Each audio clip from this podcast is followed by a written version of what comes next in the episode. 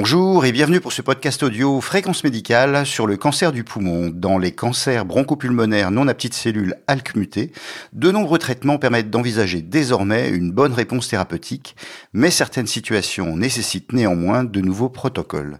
Nous sommes avec le docteur Michael Duruisseau, pneumo-oncologue à l'hôpital Louis Pradel au CHU de Lyon et membre de l'IFCT, l'intergroupe francophone de cancérologie thoracique.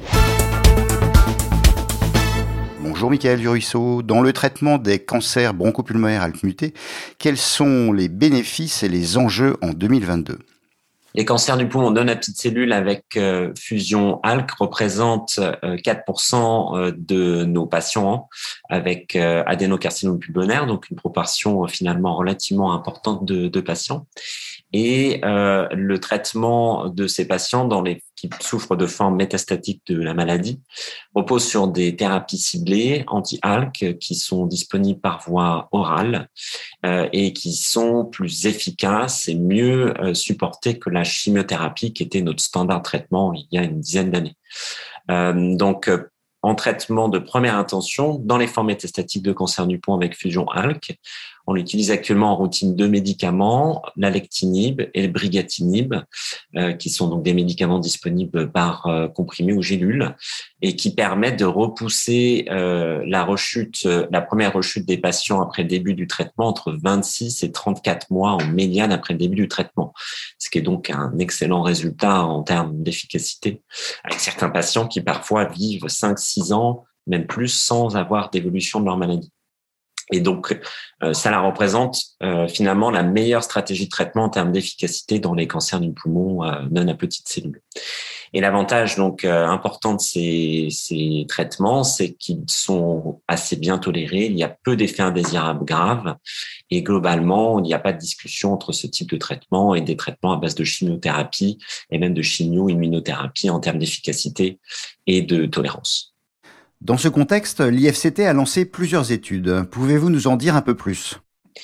Malgré ces excellents résultats, on a deux raisons pour poursuivre le développement euh, d'approches thérapeutiques plus efficaces.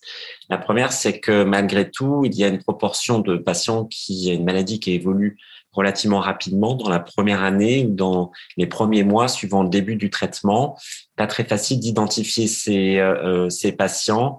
Euh, probablement que l'existence de commutations, notamment de P53, qui sont fréquentes dans le cancer du poumon et qu'on retrouve dans les cancers du poumon, infusion ALK, explique ce mauvais pronostic.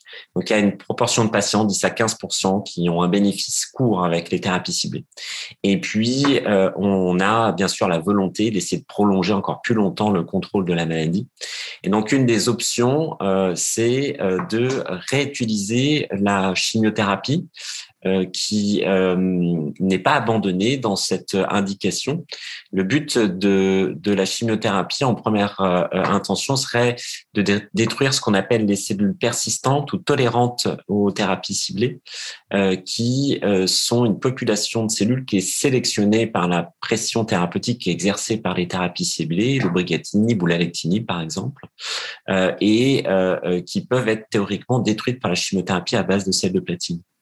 Et donc, il y a en effet un protocole euh, français euh, qui euh, est promu par l'intergroupe francophone en cancérologie thoracique, l'IFCT, qui s'appelle le protocole Master Protocol ALK, qui propose d'évaluer l'intérêt d'associer une chimiothérapie classique à base de sel de platine par carboplatine alimenta au début euh, du traitement par brigatinib euh, et euh, de comparer l'efficacité de cette association à un bras contrôle qui ne contient que du brigatinib.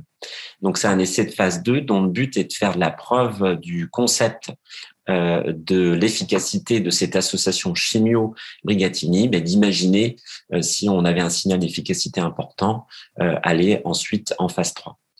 Euh, il y a également euh, un essai de phase 3 euh, qui a été publié en 2021 qui comparait le lorlatinib, un inhibiteur troisième génération, le brigatinib et la sont des inhibiteurs de deuxième génération au euh, crisotinib et qui a montré une excellente efficacité.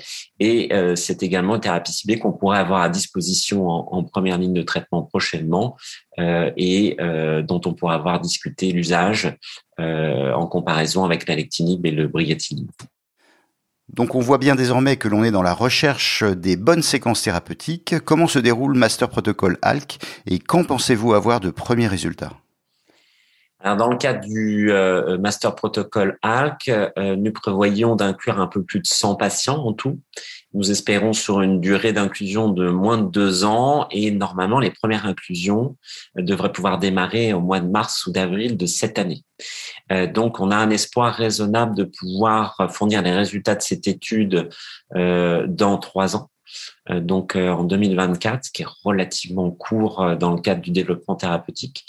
Et on a également prévu dans le cadre du protocole de pouvoir publier, en tout cas dévoiler une partie des résultats d'efficacité et de sécurité de l'association chimiothérapie brigatinide qui n'a finalement pour l'instant pas été encore évaluée en termes de tolérance euh, chez des patients euh, à la moitié des inclusions dans le bras expérimental, donc chimio plus brigatinide. Donc on aura peut-être la possibilité de montrer euh, des premières données de tolérance et d'efficacité un peu plus tôt que 2024. Donc voilà finalement un développement relativement rapide euh, et c'est assez remarquable d'arriver à faire ça en France. On espère pouvoir tenir ces, ces délais avec une option thérapeutique qui a déjà montré euh, son intérêt, par exemple, dans les cancers du poumon avec mutation EGFR. Lorsqu'on fait chimiothérapie plus TKI anti-EGFR, on a un bénéfice en termes de survie globale. Donc, on a un bon espoir d'être innovant avec cette association euh, dans le cadre d'une initiative française. Merci Michael Duruisseau. Cette édition audio de Fréquence médicale en oncologie thoracique est terminée. Je vous dis à très bientôt.